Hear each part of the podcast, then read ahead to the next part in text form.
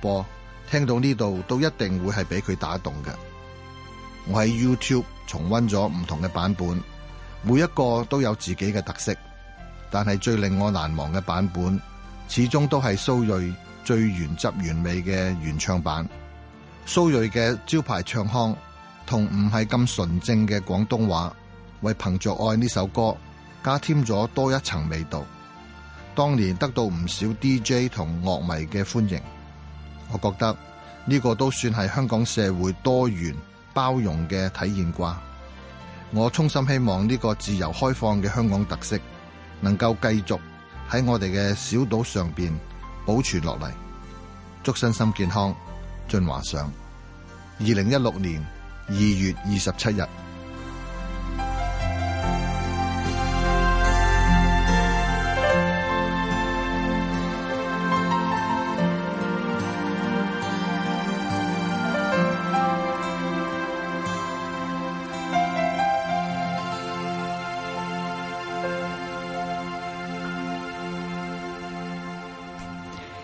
聽完財政司司長曾俊華喺香港家書入邊呢，再解釋啊點解佢會揀咗《憑着愛》呢一首歌作為結語之後呢，不如我哋又睇睇呢民意反應如何啦。又根據呢香港大學民意研究計劃啦，佢哋每年都會為財政預算案做一個即時嘅啊民意調查嘅。今年呢，啊，佢哋訪問咗電話訪問咗五百幾名市民，咁啊個評分呢就係五十七點二分，不過呢，要留意喎。個滿意嘅淨值呢，係比誒上一年所進行嘅即時調查呢有所下跌嘅。聽完香港家書，我哋會有投資新世代，歡迎大家打電話嚟一八七二三一一同主持人傾下偈。旅遊樂園，愛爾蘭喺英國隔離，但係佢同英國關係微妙。愛爾蘭出名天然靚景多，山丘、沼澤、河川、島嶼等等，觀景非常豐富多變。中意大自然嘅朋友大把選擇啊！首都都柏林就有歐洲矽谷之稱。今個星期我哋請嚟喜愛大自然攝影嘅旅遊人 Lina，同我哋介紹呢個從未喺旅遊樂園介紹過嘅國家——愛爾蘭。星期六下晝四至六，香港電台第一台。張建豪、榴蓮、歐海星，旅遊樂園見。個人意見節目《投資新世代》現在播出。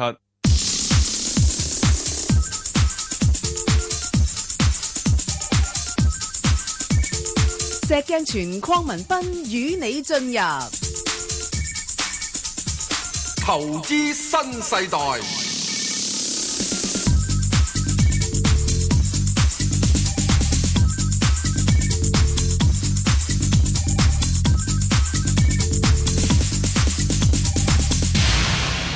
早晨啊，石 Sir。早晨啊，Bang 哥。係冇派代表，有派代係表啊。證監會持牌人嚟嘅。嗯係咁啊？點啊？最近個市況咁樣挫上挫落，咁我睇你都係就係靜觀其變為主啦，係嘛？咁啊，梗係啦，我啲老人家反應遲鈍，乜咁講啊，石 Sir 係咪啊你啲好啊仲係好身手敏捷、頭腦精明噶嘛？不過氹你唔到落搭咁解啫，係香港嘛？嘅股市嗱啊，阿曾司長個係財政預算啊案嘅滿意度都有五十七個 percent，係啊我想請問你啦，啊，你從你所感覺，我哋啲股民對於香港嘅股市嘅滿意度有幾多 percent 呢？喂，滿意度就視乎你揾唔揾到錢嘅啫喎。啊呢個都唔使講啦，講咪就係咯，最近揾到錢咩？係啊，好多人咁咪咁 咪就係咯，係嘛？啊揾揾揾錢艱難喎，最近啊係咯所，以我諗佢滿意度可能得五至七嘅 percent，係極 極低啦，總之就係係嘛？啊，唉，就係咁樣啦。嗱，喺呢度我又再講一樣嘢，係點啊？我真係唔明白嗯，點解會有恒指夜期？我知你批評咗好耐，啊咁人即係延 續延續嗰個交易可以反映翻外圍個市況咁解啫嘛，個原意就係咁樣樣喂，吓，禮拜四插我落去一八八，係啊，咁點啊？一四條八俾你仲唔好啊？咁係咪啊靚？係咯，啊，然之後即 係禮拜五咧啊，就拱我上去係啊，咁咪拱翻去上去咪幾好咯？有波幅啊！你一哋話九幾。 你中意波幅啊嘛？诶哎阿阿哥，我真係唔係咁中意 波幅， 啊你唔中意波幅啊啊？你你你就係而家你改變咗策略啫我唔嘛？中意波幅啊！你以前都係我出中出入入意咧㗎係上樓梯嘅啫，我哋呢個上嚟睇係咪啊哦我唔中意咧係啊，又上下樓梯，又落下樓梯， 哦又上下樓哦梯，又落下樓哦梯即，係氣喘啊，跟住真係氣喘噶嘛。係啱係啱啊係啦係啦啊，我應該上下樓梯咧嗯，我習慣咗骨嘅關節咧，膝頭哥軟啊嘛。係即使我冇乜咁多錢買啊嘛，係冇咁多錢蝕啊 嘛，我係即係盡量即係向一路咁樣咁嗰時就可以嗯啫，仲有啲腳骨力硬上去。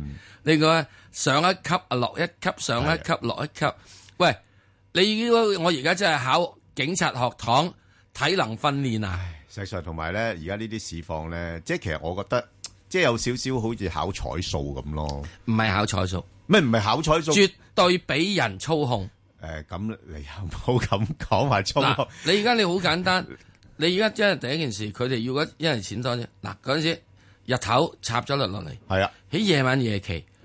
係啊，少噶嘛，交易量少噶嘛，咁好容易搞嘅啫咁嘛。啊好容易拱咗佢上去冇乜對手啦嘅。啊第二朝早一上去之後，係啊哦世界變咗啦，咁係啊係啊啊，於是你咪又要上去咯。係啊係啊，仲有你喐嚟喐去，你咁樣喐喺邊啊？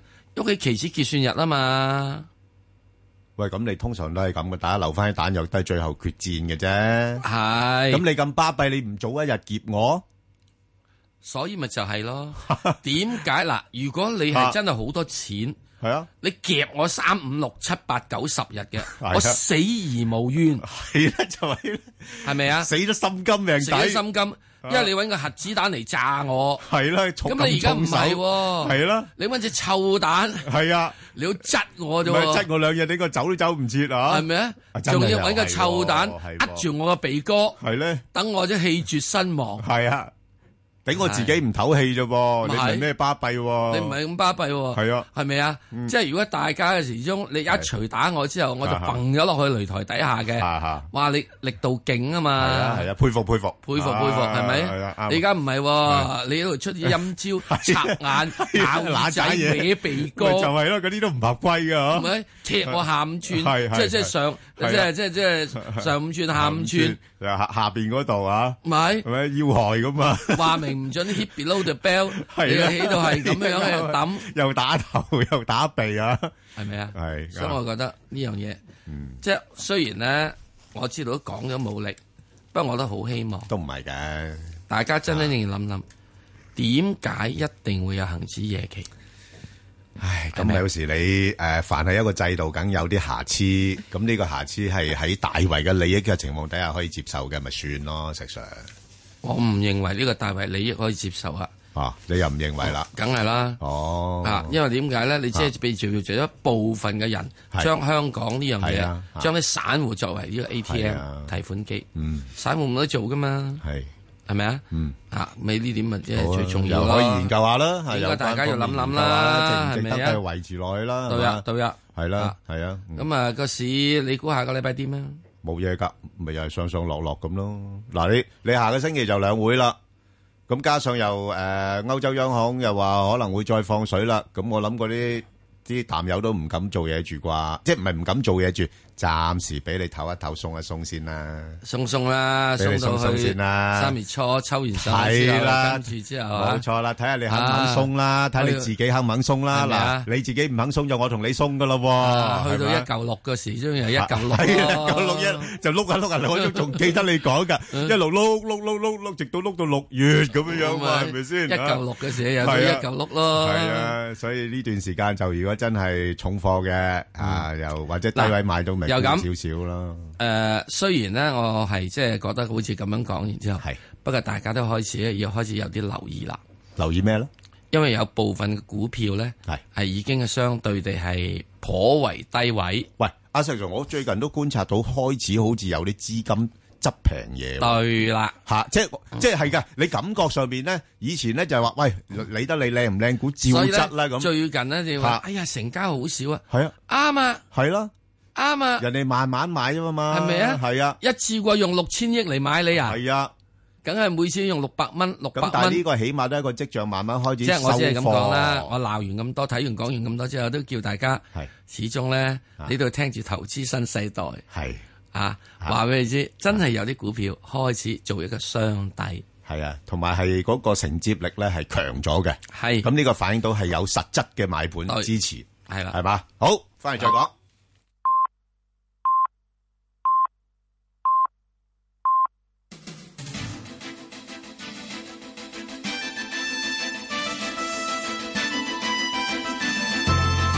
香港電台新聞報導，早上九點半，由張萬燕報道新聞。港鐵宣布，旺角站附近嘅信號故障已經完成復修，觀塘線列車服務逐步回復正常。財經事務及庫務局局長陳家強話：政府喺今年同過去兩年每年開支增長龐大，預期中長期香港會有盈餘，慢慢慢慢轉為赤字。但唔代表政府乜嘢都唔做，期望做到平衡嘅預算案。佢喺本台節目話，隨住經濟增長減慢，人口老化壓力越嚟越大，近年社福、教育開支持續增加，都大過 GDP 增幅。佢提到早前長遠財政計劃工作小組預期，香港會喺未來十年間出現赤字。政府一方面要做多啲工作，例如落實未來基金，亦要考慮當時情況同市民期望，需要作平衡。至於未來幾年會否減少一次性紓困措施，佢話要視乎當時經濟財政能力而定。財政司司長曾俊華喺本台節目《香港家書》表示，幾年前開始喺預算案演詞加入歌詞，今年幾經掙扎，從三首候選金曲當中揀咗蘇芮嘅作品《憑着愛》。曾俊華認為社會要復原必須經過漫長嘅過程，佢相信如果港人都愛惜自己嘅家，社會有一天會回歸理性，雨過天晴。警方拘捕四人，檢獲三十五公斤冰毒，市值一千零五十三萬。毒品調查科人員根據線報同調查後，尋晚九點幾喺油麻地窩打老道同上海街交界截查一架私家車同一架輕型貨車，喺輕型貨車上檢獲毒品。兩架車上合共四名男子被捕，佢哋年齡介乎十九至三十八歲，早上仍然被扣留調查。天氣方面，本港今日大致多雲，部分地區能見度較低，早上相當清涼，日間部分時間有陽光，最高氣温大約十九度，吹輕微至和緩北至東北風。展望未來幾日天晴乾燥，同埋日間和暖，而星期二早上相當清涼。而家氣温十五度，相對濕度百分之八十。香港電台新聞簡報完畢。交通消息直擊報導。 Michael 首先再提翻大家呢較早前港鐵旺角站附近嘅信號故障已經完成復修，而家觀塘線嘅列車服務呢已經回復正常。隧道方面，紅磡海底隧道嘅港島入口告士打道東行過海，龍尾去到灣仔運動場；西行過海車龍排到去波斯富街，而堅拿道天橋過海嘅龍尾就喺橋面燈位。紅隧嘅九龍入口公主道過海，龍尾愛民村；漆咸道北過海交通暫時正常，而加士居道過海車龍就排到去渡船街果欄。另外，獅子山隧道嘅沙田入口龍尾喺世界花園；將軍澳隧道嘅將軍澳入口車龍就排到去電話機樓。路面方面喺九龍區加士居道天橋去大角咀方向擠塞車龍排到去康莊道橋底。最後要留意安全車速位置有渡船街、東莞街去美孚。好啦，我哋下一節嘅交通消息再見。以市民心為心，以天下事為事。 FM 九二六香港電台第一台，你嘅新聞時事知識台，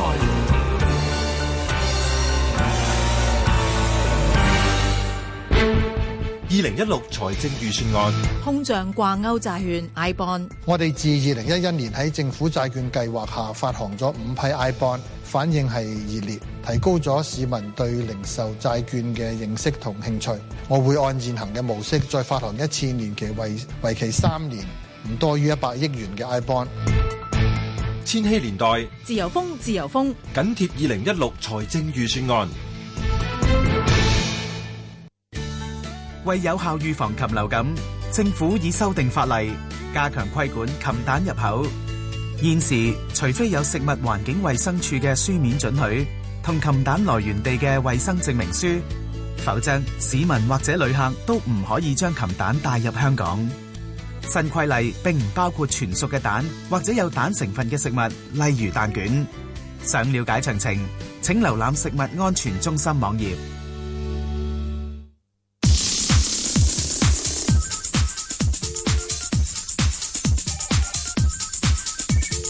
石鏡泉鄺民彬與你進入投資新世代。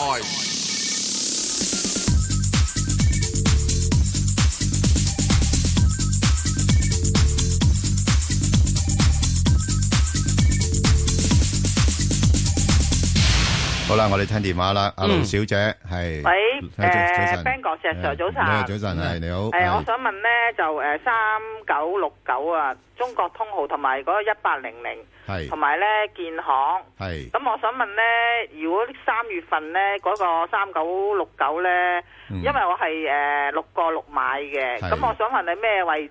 我可以咧今年都可以揸住嘅係，但係如果你話咧誒可以嘅咩位揸誒咩位沽咗佢咧？好啊就我可以誒揸今年都得嘅。 OK，咁同埋你-嗰隻一八零零嗯，嗯，兩隻都有嘅。誒都有嘅，一八零零咧就誒睇先誒十三個幾買，十三個六買嘅，都好耐啦，係。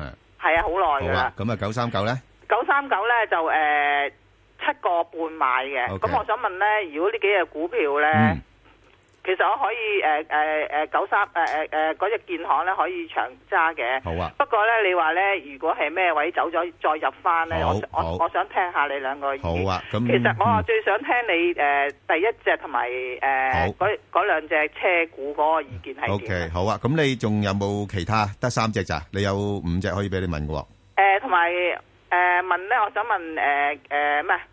誒聯想咧，我想入貨咧，好你話呢只股票值唔值得入，同埋咩位入咧？好，好，好。咩位沽咁咧啊 OK 俾俾個意見我啊。好啦，咁啊，阿石Sir，咁麻煩你啦，就答佢呢個3969啊。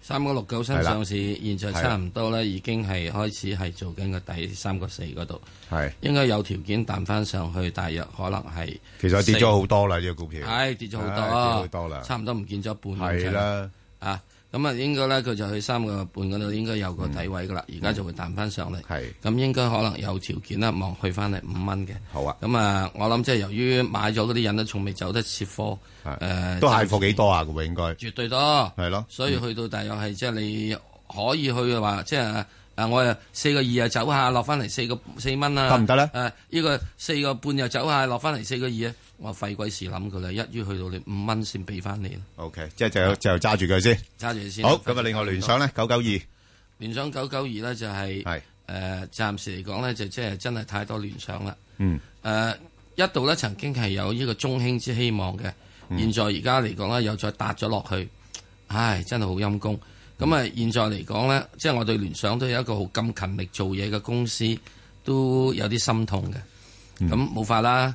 咁世界真正你做啲嘢慢過人哋一拍啊嘛。嗯咁啊我諗佢而家暫時都六個半呢啲咧已經有支持啦。咁啊彈上去之後應該係七蚊度啦。嗯好啦七蚊度可以諗諗啦。好啦，走咗咁啊，另外嗰兩隻我答啦。好啊咁啊，中交建咧就暫時睇到啦，嗱，因為有兩會就嚟召開啦，咁變咗個市場都有啲憧憬嘅。不過始終呢類股份咧，佢真係誒、呃就唔係話太誒、呃有咩特別嘅催化劑，咁所以咧就誒、呃平平淡淡嘅啫。咁啊，估值就合理嘅，落到呢啲水平嚇，咁所以暫時睇佢喺嗰個八蚊嗰度咧，係相當大嘅阻力喺度啊，嚇，因為有有有一個密集區嘅，咁所以咧就暫時如果係有機會真係頭先阿阿盧小姐咧，如果有機會去到八蚊嘅時間咧，你不妨都可以考慮一下，就先行沽翻出嚟先，咁然後等佢落翻去七蚊樓下咧，你又買翻佢，咁就捕捉呢個區間裏邊咧就幫幫手啦，睇下可唔可以盡快。誒、即係減少咗個損失，因為如果要去到十三蚊嗰啲位咧，我諗真係過五關斬六將，誒有排都未必到。咁另外嗰個建行嗰度咧就暫時就可以揸住先嘅，因為就誒誒、呃大家都等緊個業績出嚟啦。咁啊、呃如果佢話冇減派息嘅話咧，相信個股價應該都落到呢啲位都差唔多啊。咁就不過始終投資者對呢類股份，即係尤其是內銀咧，即係仲係好好多嘅憂慮喺度啦。尤其是誒、呃外壞帳啊呢個問題。咁啊，所以誒個股價咧啊，大部分時間可能都係翻，譬如話四個四啊，去到大概四個八啊，即係琴日其實都琴日夾夾倉咧啊，都即係去到曾經去到四個六二啦。咁所以我相信暫時睇咧，去到四個八咧，亦都唔係咁難突破住，即係唔係咁易突破住啊。咁啊變咗喺翻大概四個四至到四個八啊呢個幅度裏邊咧。誒亦都可以嘗試下啦。如果唔揸長線嘅話咧，亦都可以係誒、呃捕捉呢啲咁嘅區間裏邊買賣咧，希望可以減低到個損失。好，我哋再聽電話，阿、梁生，诶，早晨啊，石石 Ben 哥，係早晨啊好梁開心聽到聽打你係呢個電話，多係謝好啊係喂，诶，首先想問一問啊，其實好中意石 Sir 噶，但係近排網民話佢好燈會牌，話升又跌，話跌又升喎。我想問一三五昆侖能源同埋係咪問兩隻嘅可以？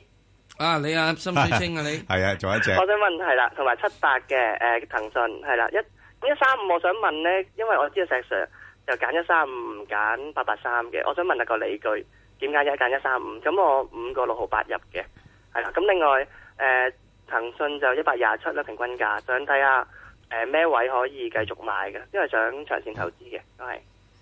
誒呃喺能源股入邊嚟講咧，我有幾次係轉變過嘅。一個就係起先最起先就八五七，嗯咁後來八五七嘅時候咧就要轉變咧，就因為你睇到個能源方面嚟講咧，就係佢嘅嘢咧，誒無論喺個管治啊、即係貪污啊咩等等樣嘢受打打壓啦，係咁其實好早啦，我已經即係話要走咗佢噶啦，即係唔係到佢出呢啲問題嗰陣時，嗯因為你睇到世界嗰個能源嗰度同埋呢個 oil shale 出嚟會點樣？嗯昆侖能源咧，佢係天然氣，天然氣嘅能源咧就話之你啊，你又可以由呢個係誒、呃煤，你可以喺嗱、嗯現在未出現㗎吓，遲啲會出現㗎，喺南海嘅可燃冰嗯吓，咁啊即係呢啲係牽涉技術問題唔講啦，包括咗呢個係誒頁油頁岩，同埋包括咗係呢個普通嘅石油，你都可以出到天然氣嘅。咁呢個天然氣有一個乾淨嘅能源。咁啊，譬如好似香港咁樣，現在所有的士咧都用緊呢個石油氣噶啦，其實都等於天然氣嗰度。就係除咗好似最後仲有得兩部的士啩，嗯可能嗰兩部都冇埋添啦已經。嗱，咁呢個係一個未來大勢之所趨。咁我想請問你，你現在想要買燙斗嘅話，燙斗股啊，你想買碳燙斗股啊，係一係買電燙斗股咧？雖然燙斗咧都一定會哎 obsolete 嘅，都會冇噶啦。不過我諗電燙斗仲捱得耐啲啲啩。係。咁所以呢點咧，即係我已經講去到第四呢啲咁嘅石油氣嘅能源咧，即係呢啲能源咧，所謂石化能源咧，都會俾好多嘅所謂乾淨能源、風能啊、太陽能啊嗯取代嘅。不過時間未咁快取住，同樣好似電燙斗未咁快取住，咁你咪應該要早啲啲走走咗先啦。咁喺天然氣入邊嚟講咧，呢、個呢、個昆侖能源呢邊呢，亦都應該就係國家支持嘅所謂嘅清潔能源嘅部分、環保嘅部分。咁佢、應該會比較受到多啲幫助，就係、咁多啦。放咗咁即未？係石 Sir，我想問係請講。你你你揸住貨放咗未啊？一三五。誒哎一三五我放咗啦，冇聽到咩？一三五我係炒波幅嘅啫喎。嗯。啊，咁一三五嘅時咧，你而家落到嚟點樣咧？你一定要大約係五蚊邊，你先好諗。五蚊邊去諗，然之後大約六蚊度你要走，好嘛？咁一直到到呢個整個嘅係石油危機咧有所係緩解，你先有得傾。咁佢現在好處咧就係、昆侖能源佢現在個底個底嚇、最低最近喺喺最近呢段期間咧，唔好講幾廿年前啦，最近呢個過程入面咧係起四個六，現在呢個底咧暫時仲係一底高於一底嘅，只要暫時今次嘅底唔穿五個二，咁應該係出於係三底一底高於一底，上面一定要穿六個半先可以有啲世界講下。阿阿啊梁生補充下啦，就誒、呃你睇到昆侖能源咧，最主要誒禮拜五嗰日反彈嘅幅度比較大少少咧，就因為係誒、呃即係嗰、個、呃、一一來佢本身誒跌得比較多啦，咁同埋咧之前咧即係佢大致上咧個投資者比較擔心嘅就係佢嗰個業績啊。吓，即係同埋佢亦都係诶指數股嚟噶嘛，吓，啊所以佢就夾得多啲。但係呢排你有觀察到嘅話咧，诶，投資者比較上傾向咧炒油啊，即係炒個油價波動咧，會係用直接啲啦，就用诶一啲嘅上游股份去炒嘅，即係譬如中海油啊嗰啲咁樣樣。哦，跟住意思話，如果我真係誒嗯係覺得國際油價反誒見底回升㗎啦，真係見底㗎，係啦就唔好揀一三五啦。係啦，冇錯啦。哦，明白。一三五咧係一個比較係啦即係長線嘅，係啦我一路講緊係長線嘅。係啦冇錯如果你哋呢間要883啦如果你睇嗰啲883友嘅話八八三就係係啦呢個係烈火英雄。系啦，所以所以所以即係有時我哋考慮個股份嘅時間，睇下個性質咧，你先即去對係應。你諗住你係炒，係啊，係啊抑或係係啊唔炒？冇錯。好，咁啊，另外就阿石 Sir 你诶阿騰訊啦，騰訊其實好簡單啦，因為就呢個股份佢有佢好獨特嘅地方咧，所以佢嘅股價咧好難跌落去嘅吓。咁啊，一方面亦都指數裏边有時要揾佢幫下手，夾上夾落啦。咁啊，我自己睇佢一般嚟講咧，即係而家。誒、應該會介乎喺翻咧，譬如話一三五啊，至到大概一四六啊，咁呢啲位度上落咯。哦，咁佢同平安嗰個手機銀行有冇咩新消息啊？誒嗰啲都一路係咁部署緊噶啦，咁、但係嗰啲唔會即時對話對個業績有好大嘅幫助喺度啦。嚇，咁佢三月十七號會公布業績嘅喎，你留意下噃，我知道。好嘛？嚇，咁仲啊，有一樣嘢咧嗯，我想補充咧就係係，即係呢個八八三啦，係誒八五七啦，同埋一三五啦，都類近嘢啦係。有個唔同嘅咧，就係大家息唔同，八八三嘅息係差唔多七厘，冇錯。就呢個誒八五七同埋一三五嘅息咧，大概三厘半，你知唔知點解唔同啊，石 Sir？因為佢跌低咗多啊嘛。呢呢個一個部分原因啦，另外三隻裏邊咧，中石油個負債最高嘅，對啦，係啱啊啦，所以佢未必有能力派咁高冇息能俾力你。買咁咁啊啊，呢個係誒，反之呢個一三五咧，啊就阿媽割肉養佢嘅。係啊，好嘛，好多謝晒你，好唔該晒，阿阿黃太係係誒早晨，早晨誒阿早黃德晨 b a n g 咧係位你好主持，嗯我想問四六零咧，我有貨嘅，不過係五蚊買。啊冇辦法咯喎，佢停咗一排喎嗯係。啊，禮拜一復牌。係禮拜一復牌咁如果佢插落去，我掟咗佢好日，暫時我可以揸耐啲都得嘅，因為揸住先咧。我想請問誒咩位可以掟咗佢咧？嗱，誒係而家最主要係睇睇佢嗱，佢佢本身咧就嗰、個、誒基本因素啦，我哋睇到佢嗰個行業咧係唔錯嘅嚇、即係而家問問題就係唯一就係話，即係佢誒究竟啊嗰、個停牌嗰個原因係點樣樣啦？係啦，咁所以變咗就呢方面要具體睇下嗰個報告係點啦。即係而家暫時睇就似乎話誒、呃好似佢哋之前嗰啲指控咧，咩賄賂啊嗰啲咧，佢哋就認為係冇乜根據喎、係啦，就係、咁樣樣咯嚇。咁、所以變咗阿石 Sir 點睇啊下呢個股票？一呢個股票咧，政治嘅影響力嘅風咧大過呢個技術風。技術方面嚟講，佢係過關嘅。四環醫藥當佢未上市嘅時之中，曾經係講過温家寶個仔咧，當時就想入市嘅，都好多人都喝住，就變咗佢唔可以做咗原始股東。咁之但唔代表咧，好多嘅官二代冇買到呢只股票。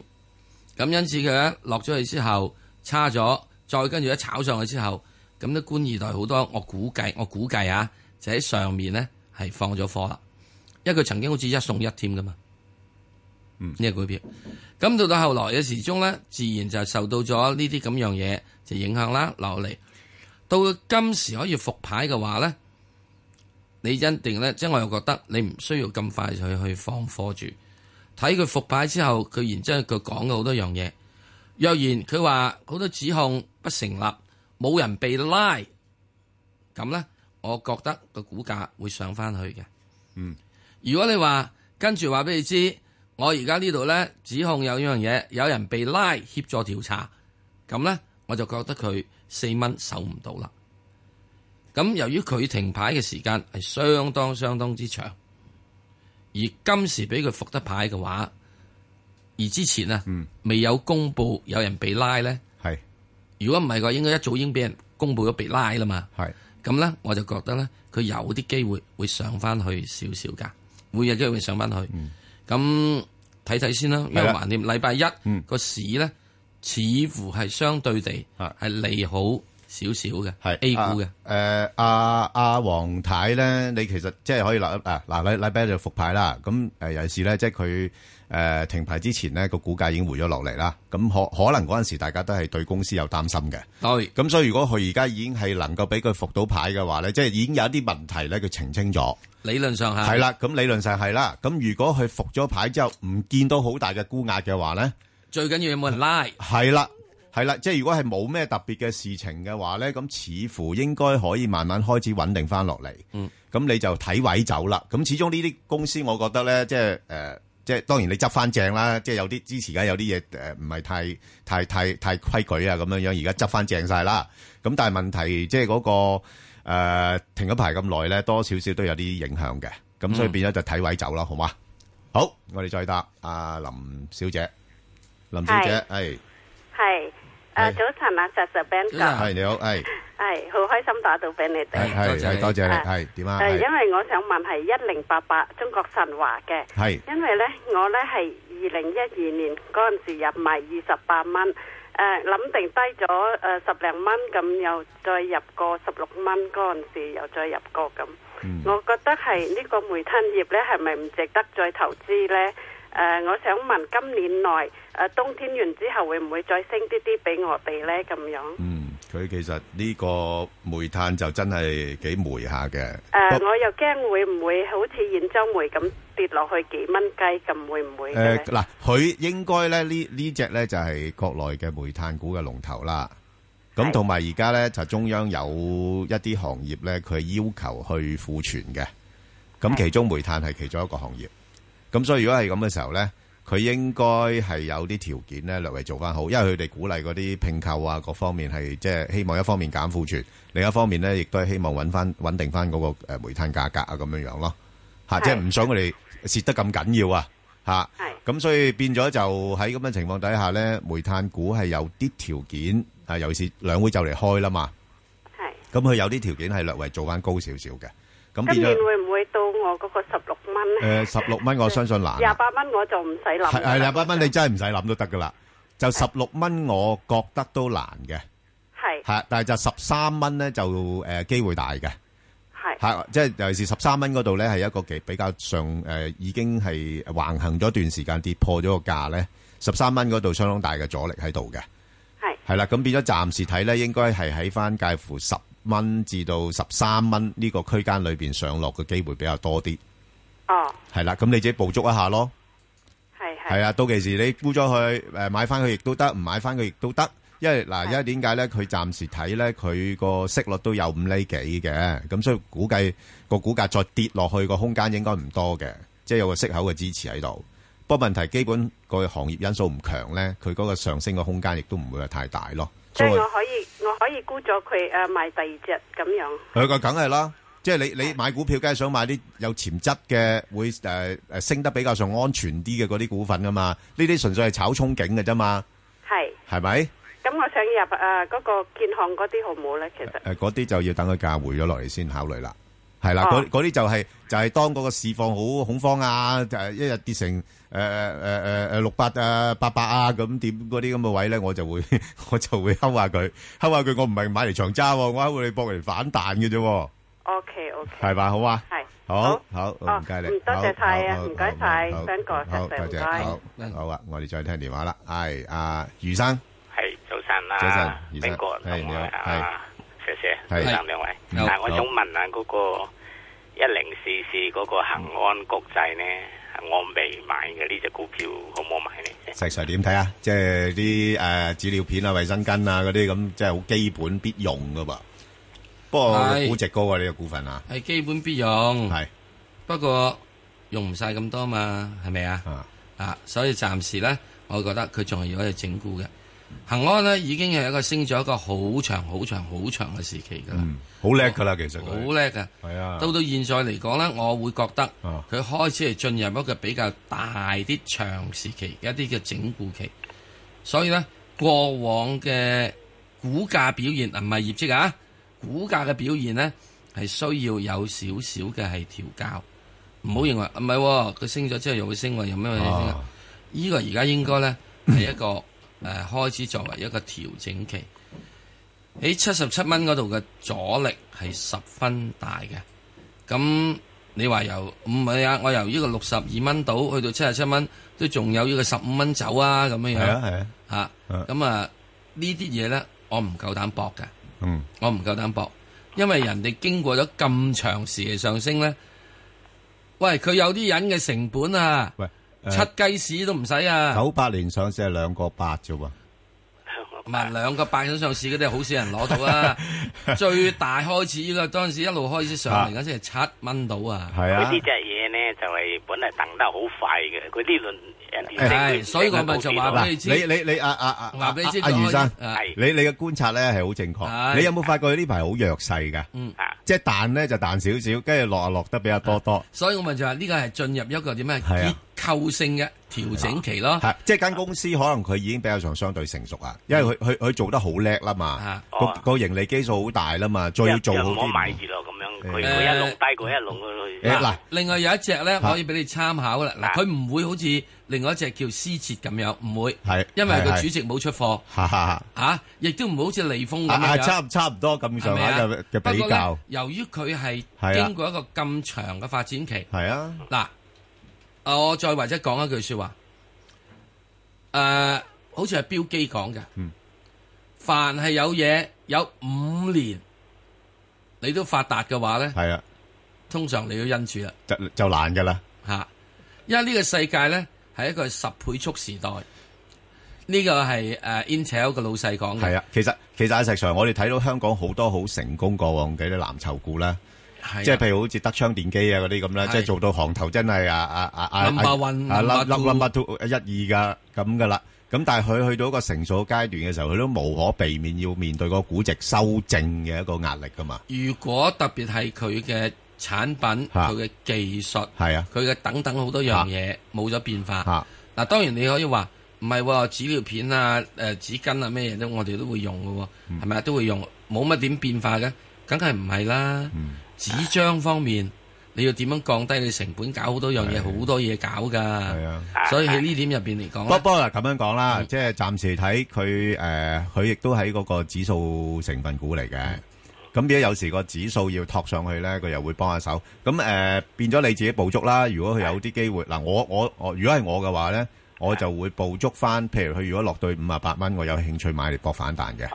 但但但但我唔會搏好多噶啦。如果彈翻上去，譬如話誒五啊八蚊買，我去到六啊四蚊到咧，我就走噶啦。嚇！等佢嗰兩間大行個睇都唔同啊，一個就話跌到佢五啊幾，一個又話八十幾。誒誒，嗰啲你大行嘅嘢咧，個好分歧嘅。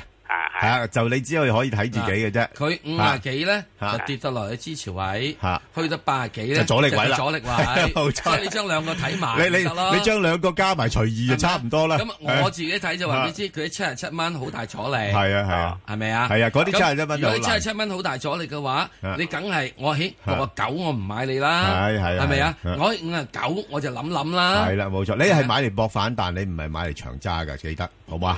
係暫時唔可以做係呢啦呢，個暫時係應該我我用個字眼叫結構性股價修訂期，係冇錯，啱。好啊唔，OK，係好唔。係周期性嘅，呢個好係結構性係嘅啊，。結構性嘅係啊。啊，好，阿鄧女士，啊唔係，阿黃太先啦，黃太啦， 黃太，黃太喺度啊，好，黃太好係啊十四餅扣早晨，係咁早晨頭一次打到電話，我好好開請心講啊！係多謝你，多謝好，多謝多謝係點啊？誒係，我嗯我想問十四嗰只嘅十四。誒唔係誒三六九九， 3699同埋我有兩兩隻有心水，一四八零兩隻心水。唔好啦，你問邊只啊？你話嗯，你幫我揀一隻啊？啊，同你講呢個係你話一四八零同三六九九係咪啊係？係係一四八零一四一四八零啊？哦好嗱，一四八零唔使諗啦，唉，情玲講啦，三六九九啦，好啊，好啊 b a n g o r 三六九九，萬達商業點睇啊？佢問你啊，你答萬達啊？係啊，你哦問萬達，嗯萬達好簡單啫，仲係而家未達得到咯，係啊，好慢好慢之後先達得到咯係。啊，個個名改得唔係咁好。啊，真係唔 好啊！真係個名覺得唔係啊好，所以喺呢個過程入邊咧，一路都係調整落嚟。而家調整未見底，唔好買。係啊，就係咁多啦，好唔唔好係，啊？同埋佢誒呢間公司咧，就近期嗰個銷售咧就麻麻地嘅。嗯，吓，咁再加上你都知道咧，而家投資者係擔心人民幣貶值啊，啲負債嘅問題啦，嗯咁所以變咗佢股價一路碌緊落嚟啦，落係係就係跌咗，似乎係佢跌咗好多，咁但係就好似近日見到佢嗰個反彈嘅力度都好弱，嗯，咁可能又有啲問題啦，好，係啦，跟住咧仲有鄧女士啊，好，鄧女士，係，早晨啦，早晨啊 Ờ, 石 Sir，係 Glen 哥，係你好誒係好多謝你啊，好誒請講 Dạ, 啊身體健康，係誒好請講請心講講想事成，快手快手多 dạ. 謝要講啊要講啊誒快手我咧夠鐘啊就買咗 à, 誒呢個誒恒生生 dạ, 誒一百三十一買嘅，哦，一百三十一近期買近期買噶啦，跟住買，嗯，好，嗱，好簡單，誒，嘅能見度維持喺五千米左右。本港今日大致多雲，日間部分時間有陽光，部分地區能見度較低，吹輕微至和緩東係北至東北風。展望未來幾日天晴乾燥，同埋日間和暖，而星期二早上相當清涼。而家氣温十五度，相對濕度百分之八十。香港電台新聞簡報完畢。交通消息直擊報道。早晨啊！而家 Michael 首先提大家啲封路措施。喺九龍區呢，受到爆水管影響，衙前圍道去九龍塘方向，介乎獅子石道去到福老村道一段嘅慢線呢，暫時需要封閉，一帶比較車多，經過嘅朋友請你小心。隧道方面，紅磡海底隧道嘅港島入口告士打道東行過海，龍尾喺灣仔運動場；西行過海車龍排到去波斯富街，而堅拿道天橋過海嘅車龍就排到去橋面燈位。紅隧嘅九龍入口暫時只係公主道過海有車龍，龍尾排到去康莊道橋面。另外，獅子山隧道嘅沙田入口近住收費廣場一段車多；將軍澳隧道將軍澳入口龍尾喺電話機樓。路面方面喺九龍區加士居道天橋去大角咀方向擠塞車龍排到去康莊道橋底。咁另外渡船街天橋去加士居道方向，近住進發花園一段嘅車龍就排到去果欄。最後環保署就提醒你，司機喺一個鐘頭裏面空轉引擎超過三分鐘，可被罰款三百二十蚊。記得停車熄匙啊！好啦，我哋下一節嘅交通消息再見。以市民心為心，以天下事為事，市民心為心，以天下事為事。 FM 九二六，香港電台第一台，你嘅新聞時事知識台。想健康一點，聽精靈一點。老化係人生嘅必經階段，長者就算冇病冇痛，視力、聽覺以至係主要器官嘅功能都會有所退減。面對年齡嘅增長，我哋可以點樣適應生理上嘅各種轉變呢？星期一嘅精靈一點，我哋會請嚟老人科專科醫生同大家一一講解。星期一至五一點到三點，健康熱線一八七二三一一，香港電台第一台精靈一點。低收入在職家庭津貼計劃鼓勵自力更生，舒緩跨代貧窮。如果有一位家庭成員達到工時要求，家庭入息同資產又符合限額，就可以申請津貼。合資格仔女可獲額外津貼。由二零一六年五月起，分階段接受申請。想了解詳情，請瀏覽 lifa.gov.hk 或致電二五五八三零零零。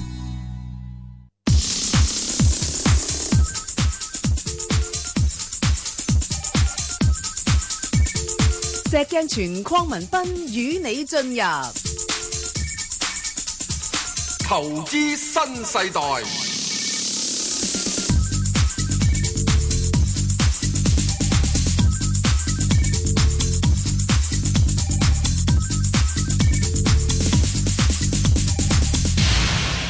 好，好，啊，關小姐，哦翻翻咪同我講翻啊好恒生先，係恒生恒生先嗱，係點睇？嗯恒生嗰度咧就係誒恒太，你嗰個問題咧就係咁樣，你一三一買就恒生，嗱恒生係啱啱只係做緊，我正話講啊，嗯好多股票做緊雙底啊嘛，恒生係做緊隻雙底嘅股票，嗰個頸線就係一三零，所以咧睇住一三零唔好穿，如果跌穿一三零要走貨，好冇？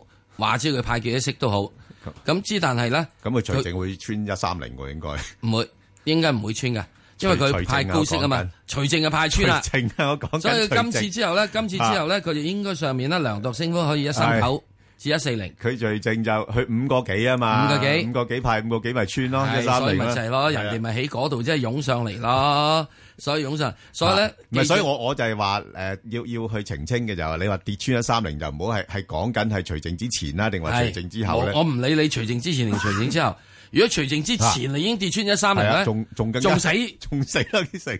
仲死係。係咪啊？好。啊所以你咧一定要睇住咧就係咁樣，因為佢咧年紀老大啊，我聽你講就係係啊嗱，佢應該係一二六咧湧上嚟嘅，係。啊一二六湧上嚟啫。你如果計你五蚊雞嘅話咧，咁差唔多你應該就係去到反一映三咗一㗎啦啦，差唔多噶啦，反映係咗啊。嗯即係而家就搏搏，後面仲有乜嘢後續？係啦，後即係-續炒佢上去。即係會唔會喺除淨之前啲人搏收息呢，就湧一湧佢上湧去，一湧佢上去，有機會係啊，啦。如果係咁，我就唔要息啦。係啦，我就唔要息啦。係啊。呢就咧就因住，如果佢到一三八、一三九咧，走係，啱。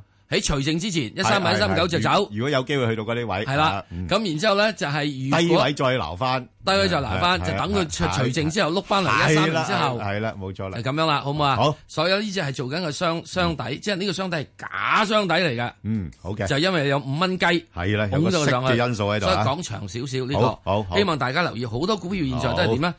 再講一點，好多股票現在都係以派高息，以息有，咁你好過啊，石Sir，你好過-凡係係凡係年華老去，係啊，年華老去，仲要用息友嘅話，仲要用息有。誒，得唔得咧？咩叫年華老去咧？係就即係盈利增長差咗，已經放緩咗啦。放緩咗啦，係啦，啊啱，好多都係噶，係係放緩咗盈利增長咧都仍然維持派息就要維持派息就要搽粉，呢啱。係，咁啊弊啦，呢個唔啱你胃口啦，石Sir。個要搽粉，係啊，唔係真扮靚，驗色呢個唔係真靚，所以我呢啲咧係我都唔會唔係嘅。你有冇咁醒睇得穿啊？嗱，你試睇隻隻我噏得出嚟，我話俾 你知，你搽粉嘅話嚟聽㗎，邊隻茶粉啊？我話俾你知，搽粉就已經係啦，係咪？你嘅眼有冇咁精明啊？所以到時呢我會去到到時，我都要諗諗㗎。係啊即係如果你唔去蝦人啲粉咧。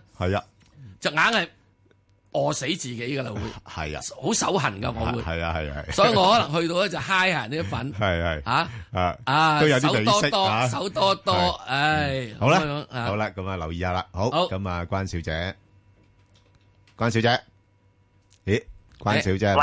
喂，係，係，係，你請好，講。係，關小姐，係，喂，點啊？係，系边个石 Sir 早晨，你我早晨想问三七一北控水务，嗯好啊，诶吓嗱，誒誒，你問啦。嗱，誒，點啊？你係有定未有啊？有嘅四蚊二毫几买入，啊四蚊二毫幾诶買入揸住佢啦，诶有冇机會升到四個六咧？有-有機會。但係你-揸住佢啦。你-你要留心呢，去到4.6你真係要走嘅。嚇，哦因-因為點解呢？因為佢個估值呢，仍然都係高。嚇，即係，誒，雖然之前呢，就跌咗落嚟，跌咗好多啦，咁主要嘅原因因為，誒，有啲投資者擔心佢哋嗰個-嗰個入帳嘅方法呢，咁有啲就唔係幾認同嘅。係係啦，咁所以個股價跌落嚟唔係冇原因嘅，係有啲原因嘅。咁但係始終誒試咗個低位之後咧，而家就處於一個回升期啦，而一個反彈期啦，我唔叫做回即升係期啦又。又趁住兩會又話係講啊係係啦，冇錯，又又環保水母啊嗰啲咁啊，有啲機會借唉揾啲借口啊，砌翻上去四個半、四個六嗰啲位，啊咁嗰啲位你唔走就對唔住又㗎話啦。又話中南海係需要啲乾淨水啊，咁 係樣係啊啊，連呢個冇錯連啲領導都冇領錯導都領導都話咧對啲水水質唔咪就係，滿意啊，你領導都碌埋卡，啊，嗯。嗱唉，借領導咁啊，成日過橋。我係覺得嗱，如果佢真係四個六到走咗嘅話咧，係佢可能有機會仲湧上四個九嘅，你唔好唔出奇㗎你唔好俾佢後面嗰三毫子呃翻轉頭。算數咯，我唔賺佢嗰三毫啊，咁咪分鐘完唔成。係有好多人咧就係聽到四係個六我走咗之後，哎呀佢四個七喎，咁點啊？追返佢我又再追翻佢啦係咁，一追追翻就要四個八，跟住一睇到第二日啊四個九喎，幾好喎，賺咗一毫係係子係，跟住嚓一聲落翻四個六。你冇走啊嘛，咁同埋同埋金轉佢反彈完之後咧，有啲機會真係落翻四蚊邊嘅。嗯，係啊，即係咁啊小小心啲啦，係咪？好啊總之，好小心啲啊啦係啊好，好好唔啊該，好，好啦係啊，因為呢啲始終咧，而家暫時睇咧，啲投資者對呢啲咩環保啊、水務嘅嘢咧，唔係話唔睇好佢，嗯，啊，不過覺得估值高咯嗱，喺現在世界咧，係啊股市世界上面咧，我講一點咧就係話股市世界入邊咧，我開始咧睇好多人都好奸嘅。有你而家先開始睇好多間啊？唔係嚇，以前嘅時之中咧，係啊，有啲好人咧唔會奸奸噶嘛。唔係，尤其是我覺得阿石 Sir 你係誒專登俾啲奸人呃嘅啫喎。咁啊，而家咧有陣時咧有啲其實你奸過佢㗎有啲好人咧嚇都要奸嘅，係因為點解真係環境好惡劣，好難做嘢。咁你咁嗰啲你又唔係話誒啊誒嗱呢個係環境善所意逼間，環境所逼啦，石 Sir。嗱，呢啲叫善意間，係咯，係咪啊？係啊即係佢變咗，由於盈利唔好，所以佢係就啊派啲息俾你，為勢所逼咯，為勢所逼派高係咪啲先息俾你。咁派高啲息俾你嘅時鐘，你又會產生個問題。嚇咁你以為佢真係可以長久咁有咁高息喎？咁嗱，你你話你話地鐵奸唔奸咧？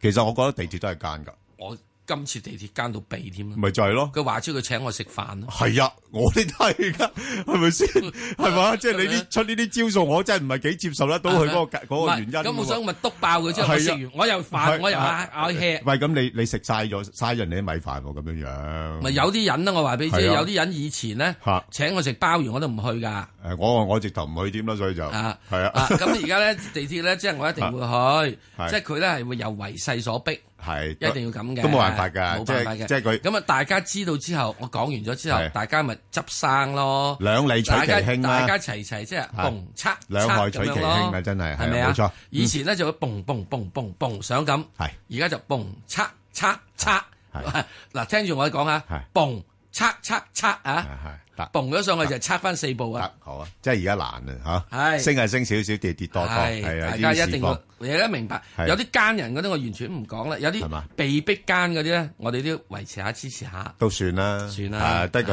係一時之間為勢所逼啦係嚇好，林女士，係啊喂，林林女士係係啊，請講點啊？係喂係喂，係阿冰球謝謝，係係你好聽到我想問你，誒二二一一可唔可以轉六零三零啊？誒轉馬啊你想係由二二一一啊？二一一咯，哎呀，你三毫你幾你點啊？你你麻煩啦，你麻煩啦。佢佢二一一啱公布就業績幾差下喎，我驚你轉唔切咋。其實你其實你應該一早轉噶啦，因為佢佢一跌出嗱，你你你有冇留意到佢咧？佢之前咪喺誒誒兩個零嗰啲位嘅。哦，係啊，係一跌穿咗落嚟咧，就有問題嘅。即係有問題嘅意思，即係話佢可能公司發生咗啲事咯。哦，係啊通即常係呢啲轉誒六零三零好啲係咪啊？誒誒，呃我驚誒都係噶啦，都 係噶啦，係都係噶啦，都係噶啦，都係嘅，係唔好咁講，係都你係。兩位啊，係啊，即係嗱，我呢啲我有一懷有懷疑咧，我就真係一係轉買，一係就揸翻現金，係啦係啦，唔搏噶啦，而家好嘛？好嗯好啊唔該，OK，晒好唔使，好好好啦。另外呢只啦，哎呀，咁啱嘅，哎陳生係係喂，係係啊，Ben 哥，你好，係陳生係係我我想問問嗰只恒發陽心，係啊，佢呢十零日已經停咗四次牌，嗯，嗰、個老細咧就不嗯斷將個股票不斷咁賣出去，佢就一千幾咁賣出去，係啊係啊，之老前婆發仔女發咗全好部多，就係賣晒。依家我唯一想知佢依家公司係咪櫃桶底都穿埋咧？小解佢又唔知零點一先就配集資二億八千萬喎。好啊，阿石 Sir 點點睇呢類股份啊？即係呢排都事情幾多下嘅呢隻股份啊。第一櫃桶底有冇穿，我唔知道。嗯佢又去集資，一先集資，就算二億股之後集埋幾多錢啦，係咪啊？都好少嘅冇用啫嘅，所以唔又係冇喎，佢咩用嘅集資二億八千萬喎。係啊，係，但係股數好多咯，你股數好多係咯，啊散咁得整好完緊之要嗯後嘅時鐘真係真係食心都補唔翻咯。唔係佢會唔會左手交右手將嗰個股嗯價壓到咁樣啊？依家嗱，你當然啊啦，當然你即係純粹一個，如果你要持有股票，希望佢左手交右手壓到咁，然之後私有化啦，係咪？咁之但係問題就係、我點知啫？你都正話講啊，冇人知啊嘛。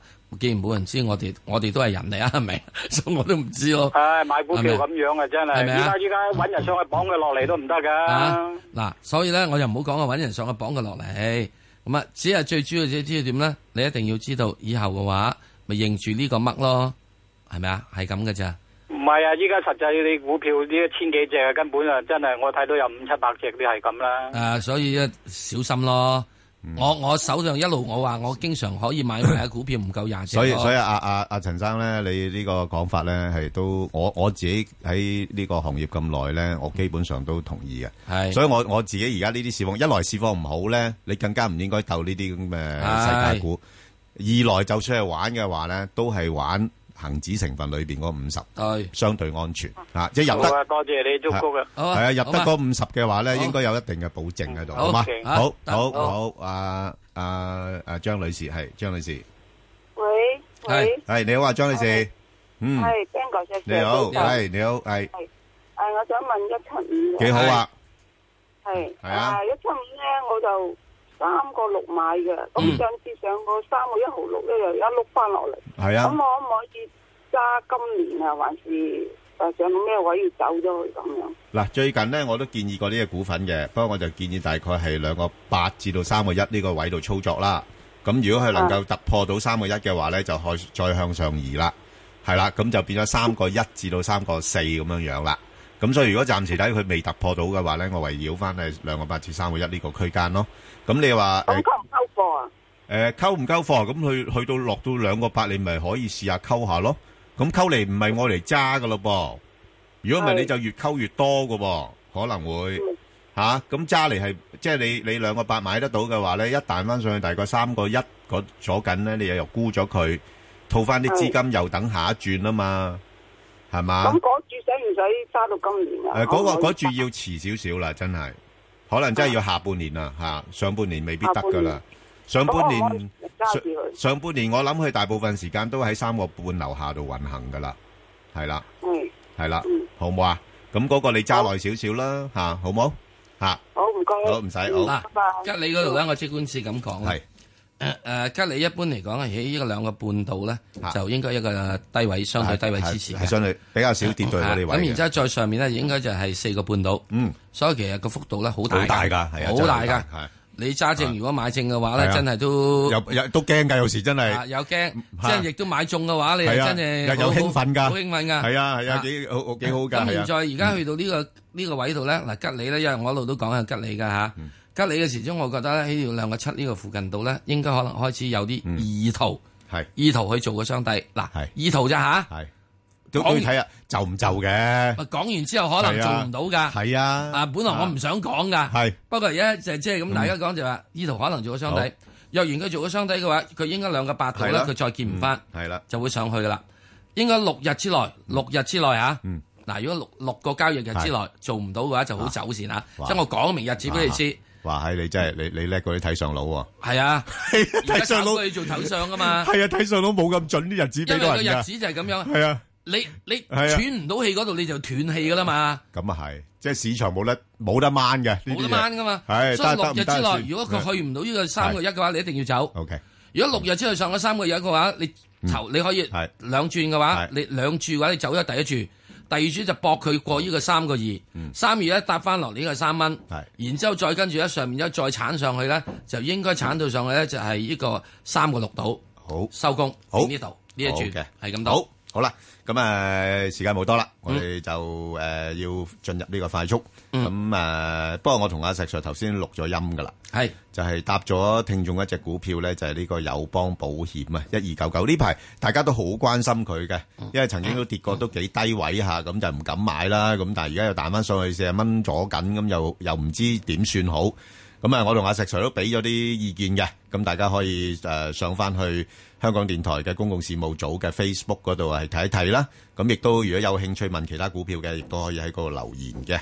好，咁啊，另外我哋再答一啲股票嘅提問。咁啊，一隻咧就係呢個二五七啦，咁啊又係啲環保啊嗰啲咁嘅股份啦、吓。咁啊，石 Sir 點睇啊？呢啲咁嘅股份？係咪又係兩會又話要搏你呢個乾淨啊乜成 啊咁？係啊係啊藍又天又成啊，又或者炒誒錢前咯景無限啊嗰啲咁啊。前景無限咯。係啊。跟住咧，開完會之後，係前景就冇咗個毛咯。係係有限啦就變咗咯係係阿爺唔阿爺唔呢個誒唔阿爺唔派足師範嘅話，係你個個咪即係揸兜都冇用啊！ 啱啊，真係得得得個得個得個憧憬兩個字啦。係咪係咁即係點啊？而家去到呢位係咪要趁位走咧？而家唔使趁咩走，九個三啦。九個三啊，去得到，有冇咁多啊？喂，石兩會唔係 Sir？開唔係開兩日啦嘛？我知兩會即係三三二號先開啊嘛。哦，係咪啊？不過兩會期間通常啲股份都唔係幾幾幾喐噶喎。啊，好難講噶。係啊，之因為前因喐為多㗎因為點解咧？啊因為之前嘅寫喺呢個二啊月廿四號無啦啦跌咗落嚟咁多啊嘛。係係。無啦啦落嚟跌咗咁多，跟住啊證監澄清話啊，你啲傳言係咪唔啱噶嘛？係啊，咁所以即刻咪第二日咪炒晒上去咯。係係，係咪啊？咁啊跌六個 percent 升四個 percent，好咁都得嘅。 OK，係咪好。啊咁啊，另外一隻呢，就係呢個中港核電啦。係，幾多？咁啊，186啦。 186咁啊，嗱，呢個股份最近都比較弱勢啊。弱勢就係之前因為大家都睇得太好，咁咁啊，你都知道呢啲核電嘅嘢咧，都係清潔能源啦。咁誒，而家似乎清嗱，潔有個源能源有嘅情況喎，係啊，能源太多喎，就係問題就係咁啦，能源太多喎，而家就係能源太多啊！而家問題平嘅能源好多啊，咁所以變咗你係咪真係純粹考慮清潔咧？咁樣樣咁啊，所以你再再再再出現你咧就變咗就係係啊，都要講清潔，要係啊講清潔水啊嚇嚇，清潔泥土講啊啊，得，誒誒講啊得啦，唔係清潔水啊，清潔泥土嗰個即係個賣點多啲咯。係啊，清潔能源淨係能係源啊 energy 呢樣嘢咧，啲人睬你都傻咯。同埋你即係始終你係用家嚟講，佢都係計個成本噶嘛，係咪先？即係你唔係平噶嘛，咁所以咧暫時睇咧嗱，佢就誒呢排都叫做喺低位度徘徊啦。有啲條件喺兩會期間，誒、兩會嘅時間咧，略為向翻兩個四嗰邊行一行嘅。暫時下邊就兩蚊，咁變咗就兩蚊兩個四呢個幅度裏邊，大家自己捕捉啦。嗱，好多年前咧，我有我已經講過幾個電嘅價格俾你知，好舊嘅嗰啲咁嘅水力發電，嗯唔使賠償俾人嘅，就毫半子一度電成本價。係啦，係啦。而家要呢個好似長江三峽嗰啲就五毫子一度電，污染嘅係煤炭嘅就四毫子一度電，乾淨嘅煤炭就八毫子一度電。啊哇！呢個跟住咧就核電咧就八毫子一度電，貴咯風電同埋呢係個咯太陽能咧就過一以及過半人錢一度電。全部要政府補貼，唔係，我講完之後係啦，就知啦。你有幾大嘅就知啦社會良心？係係係用個半而唔用四毫係啊子冇咧？錯，即係即係換言之，嗰啲公司如果冇政府補貼嘅話，你都好難賺錢啦。咪係咯，係嘛？好得好明白啦。咁啊，另外一隻咧就係呢個誒誒誒平安保險啊。係嗱，平安保險咧，其實都係一隻大家好中意我哋捕捉個市況波幅嘅一隻股票啦，亦都係誒頭先我講嘅咧喺個指數裏邊啦，即係我自己會誒覺得買得安心啲嘅。咁啊，暫時睇咧應該喺介乎翻喺翻三十一蚊到三十五蚊呢啲位啦，即係唔會話叻得去邊度。咁又即係如果跌咗落嚟嘅話咧，亦都可以捕捉下搏佢反彈。咁啊，三十一至三十五啦。咁啊，另外啊，石 Sir 嗰隻誒中船防務三一七，你係點樣睇啊？誒，呃第一件事佢做咩嘢嘅？喂，軍工喎、石 Sir，兩會有軍工講啩，加強國家安全啩，軍工嘅時係咪應該學雷鋒咧？即即係點啊？即係唔唔賺政府錢啊？學雷鋒都係將自己份糧攞翻出去俾人噶嘛， 係咪？所以好多人都揾得到，以為你呢個呢個洛歇啊，係係嚇 Rockefeller 啊嚇，可以同呢個賺國防部咁多錢啊？唔係咁嘅咩？而家嗰個係美國國防部，呢個係中國國防部，中國防部唔使俾錢人賺㗎。係俾錢你賺，咪就係呢個食碗粥之後加嚿腐乳俾你咯。哦，咁樣樣你應該加嚿芝士俾你啊！哦， 所以咧好多時我都話啫， 你都明白一樣嘢，你唔好俾翻鬼佬講嗰啲咁軍工股咁咩咁樣嘢嘛。係啊，咁咁大家就以為哇喺軍工國防加強個開支喎，咁以為落咗你個袋度㗎啦嘛。因為咧啊軍工股就係不怕困難，唔係排除萬難， 不怕犧牲。得啦得啦得啦，石 Sir 你好有機會做，好有條件做 領導人啦。 好，咁啊，跟住另外一隻咧就係呢個匯控啦，最近大家都好關心噶啦。咁啊，因為股價都曾經跌到落去嗰啲位咧，都大家都幾幾幾憂慮嘅。咁啊，不過就好在啦，就又係嗱呢個情況就頭先石 Sir 所講噶啦吓，即係啊誒都補粉補得幾幾厚下嘅， 即係情厚啊！好厚嘅，厚到連阿石 Sir 都想嗨一嗨埋 去。呢只我唔 嗨啊㗎，呢只唔嗨啊！ 啊，咁咧就 誒、呃所以咧誒、呃都叫做試咗個低位嘅，我覺得嗱嚇。阿媽同阿仔咧，係啊，我嚟緊買個仔。阿仔，我已經一早已經知道阿仔咧，阿仔一定派高息一定㗎嘛，派高息，啊阿媽要派高息個樣啊，係有啦，啊冇錯人哋係啊咧，中石油就割肉養係孤兒係係啊！呢個咧直情就點係咧啊，就攆住個仔咧，就攆住個仔，唉就話攆攣幾耐攣攣到好多年㗎啦，呢個連仔輕易都攆埋都佢出去啦，都都慘啊呢個仔係咪係啊係？唉，真係好啦，咁啦嗱，就暫時睇咧，佢應該係落到大概四十八蚊度啦，就應該都開始有啲支持。咁但係反彈咧，我覺得又幅度唔會太多噶啦，都係去翻大概五廿二、五廿三蚊左近啦。即係變咗，我都會捕捉咧，即係話如果佢落到四十八蚊，我會買入博一個反彈。但係如果上翻五廿二蚊度咧，我就會走啦，就係咁樣嗱記樣。唔記得上幾個禮拜有人問過匯豐嘅話，見係啊四字頭咯，係咯，就見見咗咯，啊，係啊見四字頭啦啊。咁好在你未講到話見三字頭，誒，我有啲嘢唔講住咧，哇我喺有一個場合講過幾多錢嘅，係啊，咁你順便講埋呢度啦，唔好喺某啲場合度啦。唔好啊嚇人嘅，唔好啦。誒，最多咪頂籠三指，見翻上次嗰個。係啊，係啦，係啦，係啦，係啦係啦係咁上下啦係你啦睇我手指啊！哇，係你好似講緊粗口咁喎 大家知啊，大家知啊。唔係我我唔係我唔係粗口，我一講粗口都講兩句嘅。係啊，蛙嘅唔係蛙嘅醋蛙醋啊，好得咁啊，大家自己估啦吓。好咁啊，另外咧就係誒搶基建啦，咁啊好好啦，染咗藍啦，咁啊所以股價琴日就升咗上嚟啦。咁啊，不過呢個股份我覺得係真係犀利嘅，即係即係所以有時你阿石 Sir 你中意唔中意好啊，阿超人嗰啲股份咧係唔會令你太過傷心嘅咧，係嘛？嗯冇乜點問題。係啊，所以佢誒一路保持喺高位度徘徊啦。咁變咗你話有嘅咪繼續揸咯，係咪啊？即係冇咩其他心水繼續揸啦。咁如果你話誒我有其他嘅可能或者升得快少少嘅，你咪沽咗去換馬咯，亦都得，係咪？冇乜所謂嘅。好啦，咁啊，另外一隻咧就係呢個誒中人壽，石 Sir 快脆脆誒點樣睇咧？落到呢啲位啊，誒同埋有平安保險一樣，不過呢個萬平安保險一格。係啊原因就係個投資嘅問題都係係出現。整體由於 A 股唔好嘅話咧，即係人壽股喺呢度咧都係受到咗呢個係打壓嘅。 A 股價你唔睇好咩？誒，暫時嚟講好多嘢要改革。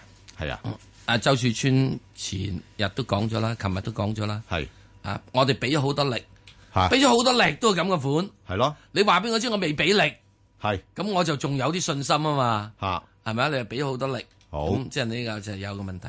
其實 A 股係有好多結構性問題係需要處理嘅。我而家成日都講結構性啦，全球都有結構性問題啦，所以啲經濟有排都唔 A 會好股其㗎實。由一九九四係年啦開始上市就已經有一個結構性問題嘅。係佢從唔係俾股民去賺錢嘅，係啊，佢係為搞嘅呢個解個企業嘅困境嘅啫。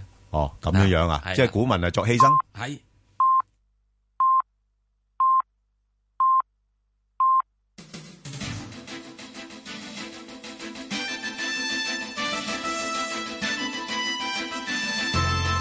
香港電台新聞報導，早上十點半由張曼燕報道新聞。財財政司司長曾俊華表示，新經濟秩序係預算案嘅主題。佢話國際格局喺金融海嘯後已經唔同，歐美同日本有衰落跡象，經濟重心向東移，尤其係亞洲國家嘅能力加強。曾俊華喺一個電台節目表示，科技發展好快，可以顛覆整個行業，因此預算案提出要從教育入手同埋培訓人才。佢認為市民要有繼續學習嘅能力，政府亦鼓勵學習新事物。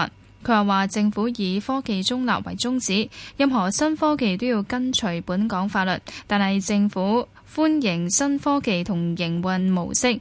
若果呢啲科技做到恒常化，當局會喺適當時候考慮修改法律。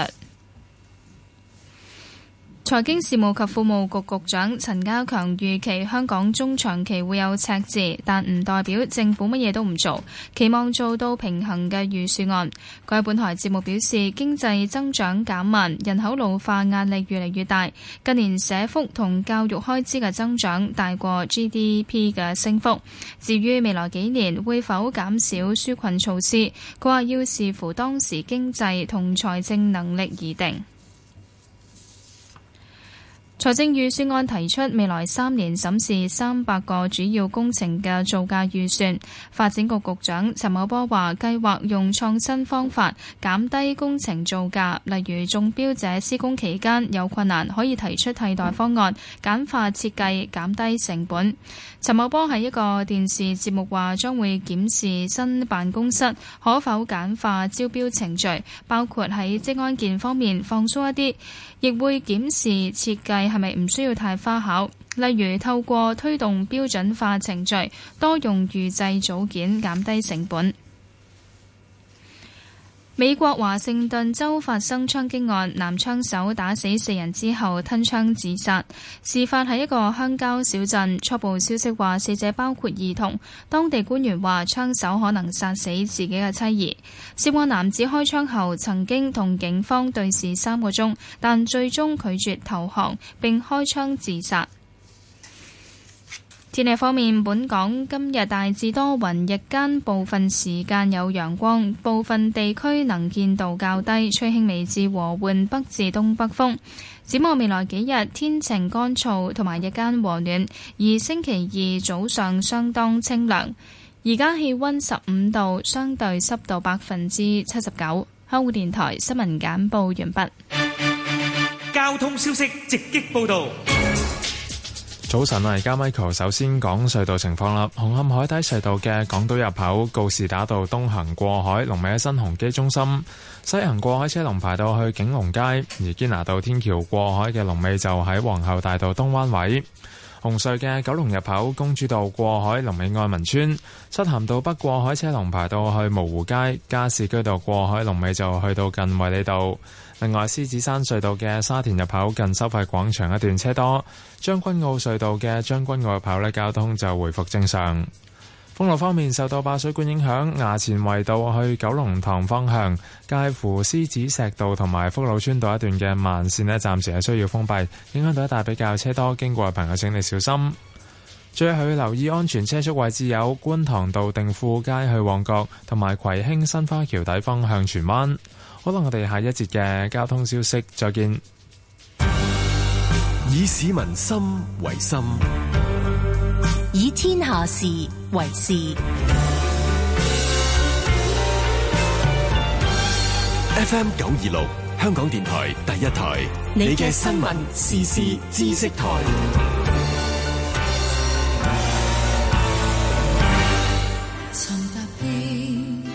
過去香港人曾踏遍刺腳的彎路，就算曾經跌倒，最後我哋都能夠揾到出路。可以打嚟同我哋講下一八七二三一一。因為自從佔中法輪功同埋反水貨事件，嗰個積怨太深。幾年來呢，嗰個示威個行動呢，越嚟越激烈啦。社會而家發生嗰個問題啊，個個都有責任。星期一至五上晝八點，香港電台第一台《千禧年代》。立法會新界東地方選區補選喺二月二十八號舉行，新界東所有已登記選民都可以投票。投票時間由上晝七點半至晚上十點半，記得帶身份證去投票通知卡指定嘅投票站。投票好簡單，喺選票上面給一個剔號就得啦。想了解詳情，請瀏覽選舉網站或打二八九一一零零一查詢。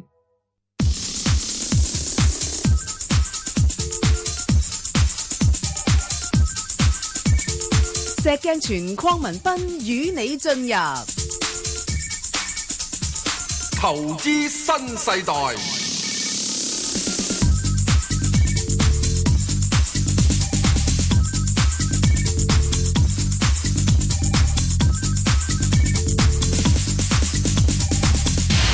好，石 Sir，你有啲補充啊係嘛？嗱我補充一下即誒，係國內啲股份首點先樣第一件事，即係中國點解會有股市咧？咁樣啊又話結構性問題，啊中國股市咧，原珠社一九九二或定九三年嗰陣佢哋當時有股市咧，就係因為就點咧，就係話而家國企好多債務負擔啊，啊要集資啊嘛，要集資，係啊，所以變咗咧，你基本上就係由呢個人民集資當買國債咁嘅，誒當買國債㗎，係啊，當買國債哦即係嘅，個概念都好似買國債咁嘅啫。係啦哦，即係你要去支援國家嘅。哦，咁咁啊，當時嘅時鐘，所以咧當時咧早期嘅中國嘅股市嘅咧，誒就基本唔派息嘅，啊係你淨係炒價嘅啫。哦，咁好多人咪去咯，我賺咗價㗎，賺價唔賺息嘅，係咯，唔派息嘅，佢唔恨嗰啲息添唔咧，有恨息幾添多冇咧？人恨。係啊嗯咁到到呢個喺香港呢個上第一次上呢個青島啤嘅時候係咧啊，就上咧用呢個香港模式，就係呢間啊公司要經營得好，係啦又要派息，係啦又有呢個盈利增長，咁樣股價齊升，係啦，咁嗯樣股價齊升咁樣做，咁之後咧好多時咧好對唔住，好多嘢學唔到，係學唔到呢樣嘢。啊咁後來到到俾民企上市，個別民企咧就完全係圈錢嘅啫，等係到啊，呢個解禁期咧就冚爛就拱晒出嚟。跟住自己走人㗎啦。所以你計得到中國股市有幾時有股災嘅？係啊，凡係之前上市上得多咧，跟住兩年之後咧，嗰個解禁期咧，嚇啲大就股東死㗎走貨啦，走貨啦，啊咁係所以你咪計得到咯，係冇錯，係嗯係咪啊？咁啊，咁啊，最近嘅時鐘，哇，到最近又係講話要註冊制啦，係哇，咁你死火啦，啊，湧出嚟喎，係咪啊？又出嚟哦，咁即嗯係你係咪話咁嘅時鐘，中國冇股票可以好賣啦？唔係，個別有啲嘅即係誒企業係做得好嘅，譬如好似萬科咁，地產做得幾好，嗯係啊，係咪啊？就好似格力咁樣，哇，做啲電器做得幾好啊！咁嗰啲你咪有有望咯，即係要好選擇性啦，好選擇性啦。嗯係咯，啊你好似呢個中移動咁，原本係間省企嚟㗎，係啊，係啊，做得幾好啊！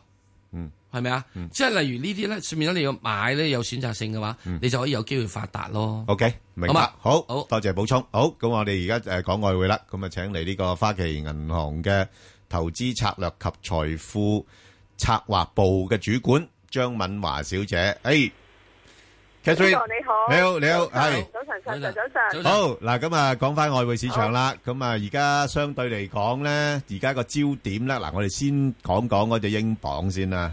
呢排咧好就啊，個呢個個熱門話題啊，係啊，熱門話題係個個都話喂，好少見佢跌穿啊一點四噶咯。而家呢啲位係咪可以搏一搏咧？咁你點睇啊？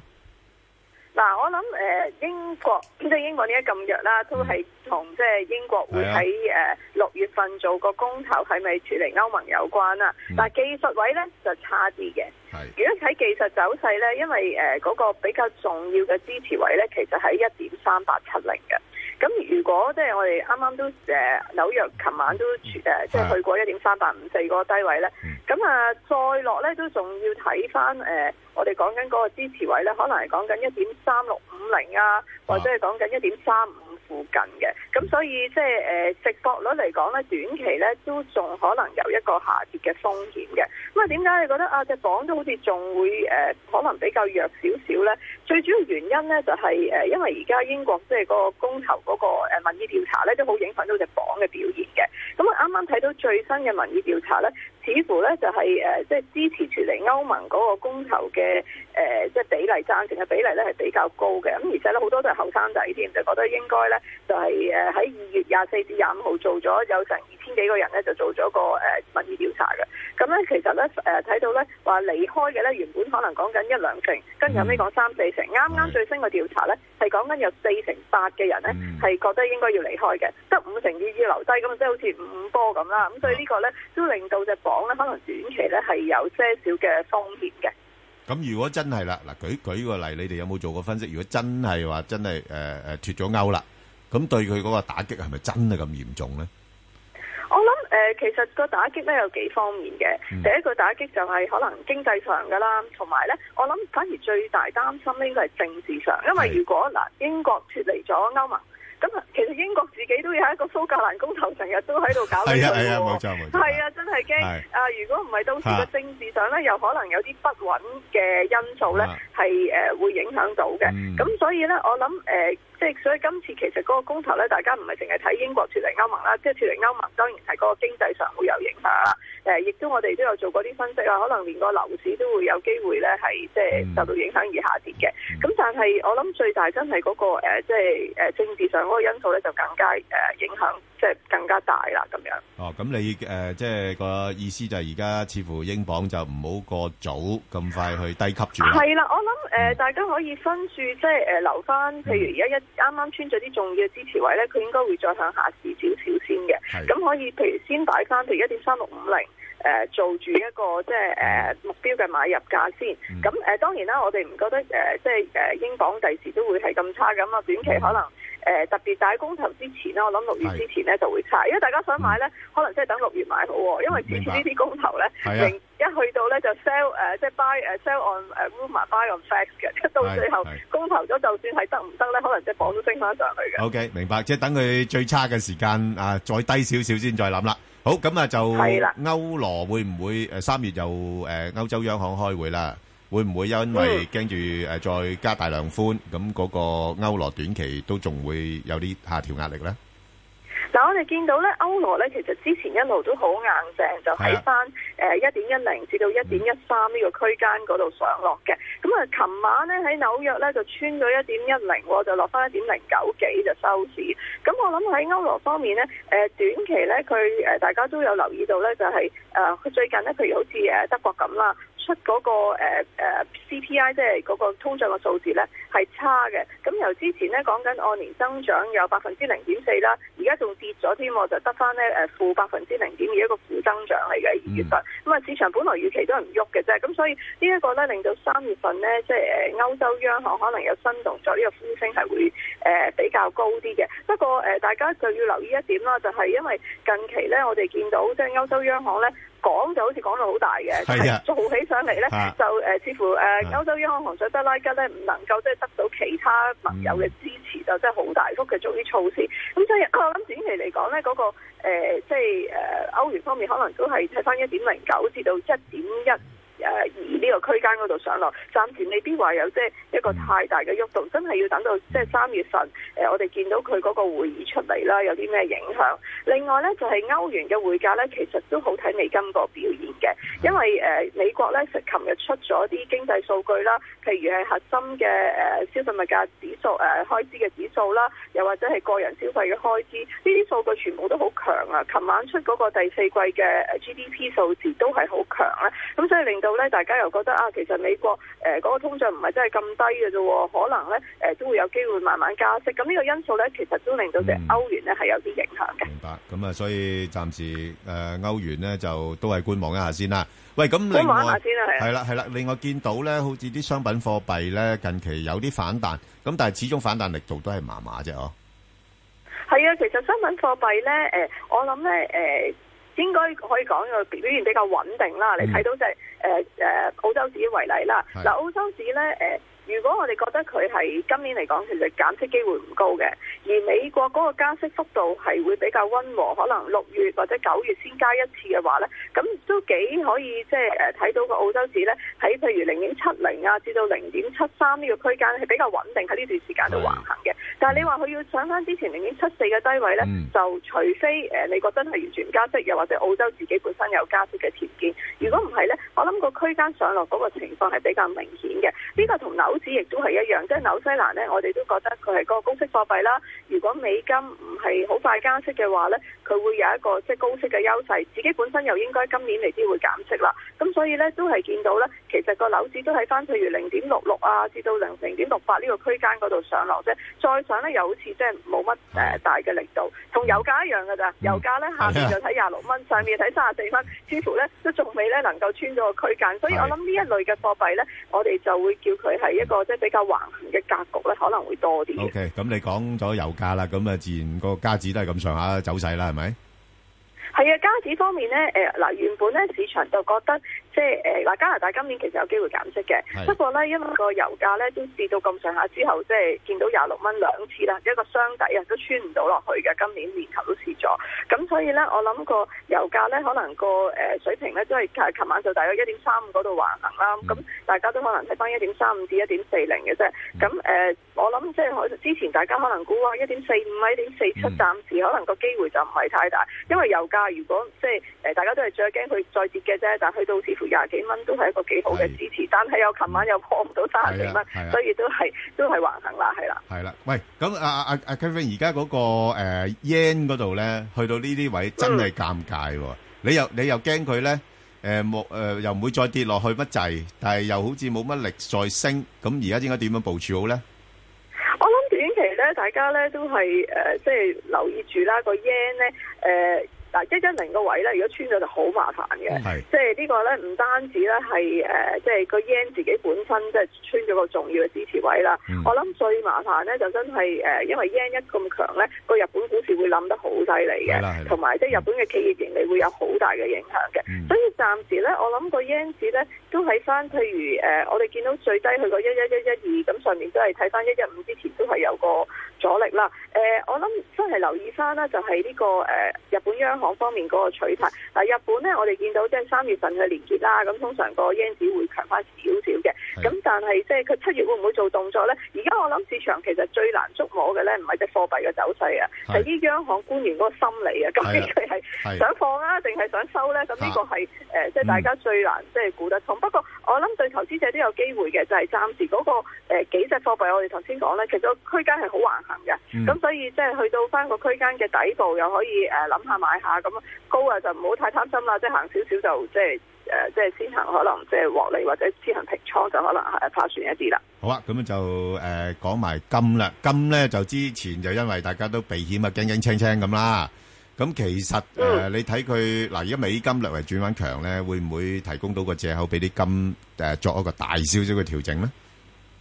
我諗咧金方面咧，大家見到啦，而家上翻即係一千二百蚊樓上嘅水平啦。其實都幾明顯咧，我哋見到誒、呃個金咧，其實今次嗰、個誒誒強勢咧比較明顯喎。以往咧通常我哋叫佢係避險貨幣噶嘛，即係誒一個當嗰個市升嘅時候咧，隻金其實會落好多噶嘛。嗯但我哋見到今次咧又唔係咁嘅情況，呢、個其實都睇到啦，市場對於一啲避險嘅資產，譬如黃金啦，譬如係美國國庫券啦，都仲覺得咧應該擺翻少少即係。叫做誒、呃安全嘅錢喺度啦，即係嗯係擺一擺，即係擔心咧啊個佢哋會呃誒再大幅下跌嘅。所以個金方面咧，誒、呃阻力位度有嘅，因為誒一千二百六十已經係個阻力㗎啦。咁、嗯所以誒、呃大家留意翻啦，譬如千二蚊至到一千二百六十。不過誒、我諗今年咧嗰、個環球市場比較波動咧，誒、如果真係大家擔心，我哋當然唔覺得啦，就係、有個衰退嘅風險。但係如果真係衰退嘅話咧，其實真係得兩種資產咧表現係好嘅啫，就係、金同埋呢個國庫券。所以即係美國嘅國債啦。咁所以咧就誒、呃、見到即係亦都見到啲誒、呃即係投資者咧個投資組合入邊咧，可能加翻少少當係買翻個保險咁樣。明明白，即係一個誒資產嘅組合嘅調配其中一部分啫。係啦，冇錯啦死啦但係就國唔庫係話大券同買啦。國庫券如果負利率咧，係啊，點算？嗱，其實咧，阿哦石 Sir 呢個咧都係一個好學術性嘅問題係啊㗎。究竟咧，研究緊啊美國能唔能夠做做一個負利率，因為咧美國咧同美國唔歐敢洲做唔同負啊。利率㗎美國咧佢美國要唔敢考做慮多一嘅樣嘢，係啊，係啦美國你會唔考慮敢多做樣嘢因為負利率嘅。因為美國咧自己本身咧有一種嘅誒、呃、資產咧係其他地方冇嘅，就係、叫做咧 money market fund 㗎，係啊即係啲誒即係貨幣基金啊，啊即係一啲短好短嘅錢嚟嘅。因為如果咁樣做嘅話咧，呢啲呢啲所謂嘅 money market 哇 fund 全部好似錢就會，咁呢個好大件事嘅。係所咯以我哋即係一個學術性嘅研究咧係，嗯就係、誒、美國短期內咧要做誒、呃、負利率咧係。係即係誒機制上係有困難嘅，咁、嗯但係睇翻實際有冇需要先。如果實際咧，大家琴日我哋頭先咪提過咧，話其實美國出嗰啲數據好好嘅。係嗱、你睇到我琴日出幾個數據咧，啊都反映通脹咧係升溫，即係慢慢回升嘅壓力嘅喎。嗯嗯嗯譬如好似係誒講緊呢個核心嘅誒、呃即係個人消費開支嘅指數啦，扣咗能源同食品咧，按年咧係升百分之一點七嘅。嗯比起市場預期百分之一點五係高，亦都係二零一三年以嚟最高。咁嗱，呢個數咧就通常係聯儲局睇嗰、個即係通脹嘅其中一個指標嚟啊嘛。咁、所以即係聯儲局亦都睇到，喂唔係喎，通脹都有啊，又一點七，又有升，慢慢升喎。咁點解佢會做負利率咧嗯？同埋、就其實頭先個學術性嘅問題真係要研究下，係要做都唔容易，佢哋係啦。好嘅，好，唔該晒 Jeffrey，好。唔該晒。投資新世代，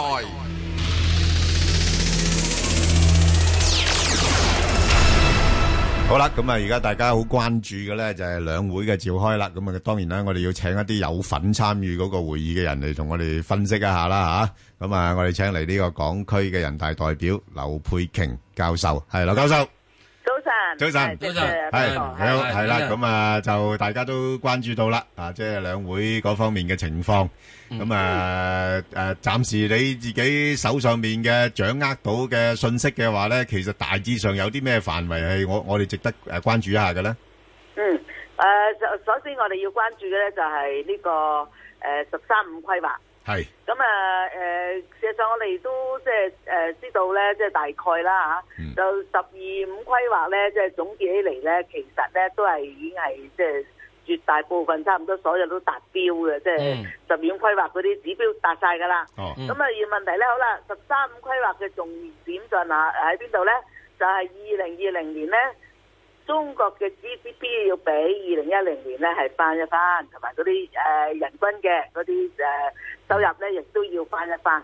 咁呢呢個係一個所謂達到小康嗰個局面嘅嗰、個咁樣嘅水平。嗯咁呢個咧就係要，呃於是咧成個十誒三五規劃裏邊咧，其實就係咧要定一啲嘅呢方面嘅指標同埋政策，係要能夠誒達到呢個咁樣嘅目標嘅嚇。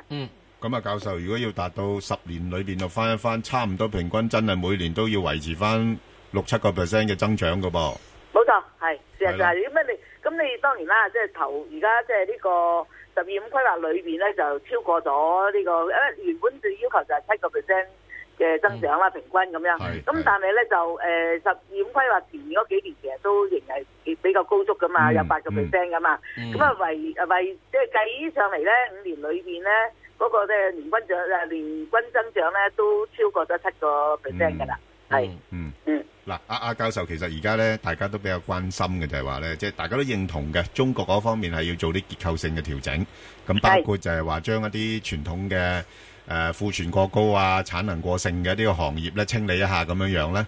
不過問題就喺呢個過程裏邊咧，其實會都會會產生個問題就係話，會唔會有啲青黃不接嘅情況咧？即係就引致到就係啲誒，即係投資者會關注嘅就係話，中國經濟會唔會硬着陸嗰個問題啦？咁你哋點樣睇呢個問題咧？誒、呃事實上咧，呢、個咁樣嘅企業啦，同埋產業嘅嗰個調整咧，就誒、講到明㗎啦，即係有好多嘅可能誒、呃有啲嘅甚至國企啦啊嚇，佢都會誒即係所謂僵屍企業啊，咁嗰啲即係淨係會即係處理咗，咁於是咧你即係會引起一啲嘅即係經濟上咧，你會睇到即係唔係好似以前咁國企咁啊誒一定你保住你嚇、即係誒誒可以繼續生存啊咁樣㗎啦。咁亦都當然亦都影響到，譬如好似你香港嘅人嚟講咧，即係個股市嗰啲股誒嗰啲嗰啲不同嘅公司咧，佢嘅起起跌跌咧就比較咧即係會係多啲嘅，即係有有有上落啊咁嘅。咁啊，但係咧就另一方面咧，就我哋睇到咧。即係喺中國喺處理呢、一個即係而家嚟講啦，即係佢哋唔可以維持到誒、呃以前嘅高增長啦。咁但係亦都希望咧穩定嗰個增長咧，去到即係誒誒百分之七上下咁樣啦，咁樣咁啊嗱六到七度啦咁。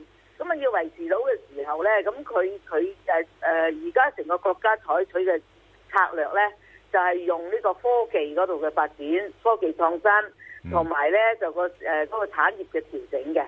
咁誒呢一方面咧，就即係國家咧，即係嗰個投入啦、政策咧，就俾到足㗎啦。咁所以咧。就變咗咧，你要睇到嗰啲傳統嘅產業啊、工業咧，會遇到衝擊，但係亦都睇到咧係大力地去發展呢一方面嘅誒、呃新嘅興嘅產業，誒、呃亦都而且面對國際嘅啊。係啦，我即係我我就剛才講咧，即係而家問題似乎就喺個過程裏邊咧，即係即係 你你要推推誒，即係啊係係係去去誒支持啊，去推動嗰啲產業咧，又未未谷起嚟喎。但係其他嗰啲 已經誒誒僵屍啊，嗰啲已經下沉緊嗰啲咧，你你就一路出現緊問題，譬如話誒誒就業啊，各方面嘅情況，啲價格一路跌啊，嗰啲咁嘅情況。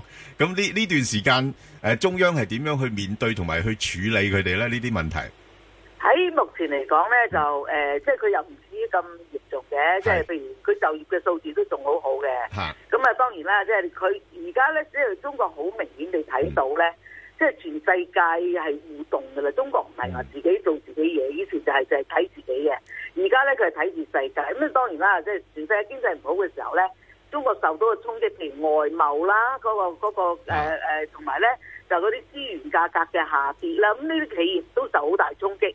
呢、個已經發生咗啦，即係譬如好似你話嗰啲煤公司話，即係根本賺唔到錢，啊個、報紙都賣晒㗎啦，係咪？嗯咁啊，即係能源啊嗰啲，即係資源性啊嗰啲都出現問題嘅。但係另一方面咧，佢又調整咗佢嘅成本嘅喎、佢嗰、個嗰、個價格嘅成本嘅喎、嗯咁啊，所以咧就變咗咧一個即係你你譬如貿易數字下跌咧，亦亦都住佢順差又增加咗嘅喎，因為佢有進口嘅原料又誒誒原料原料又平咗。咁啊喺好複雜嘅喺中國嚟講咧，你睇下喺城市、農村誒同埋咧就不同嘅產業所遇到嘅嘅問題唔係一個方向嘅，因為佢係唔同嘅。嗯咁啊至於咧就另一方面咧誒，亦都驚即係硬着陸，或者你講嘅應該話誒誒驚中等嘅收入陷阱嗰啲啦嚇。係啦冇錯咁咧佢係啦，咁呢呢個佢哋關注嘅。咁而家咧就係咧用誒誒即係兩招咧嚟去處理嗯嘅。一招咧就係咧就擴大呢啲地方政府啊嗰個嘅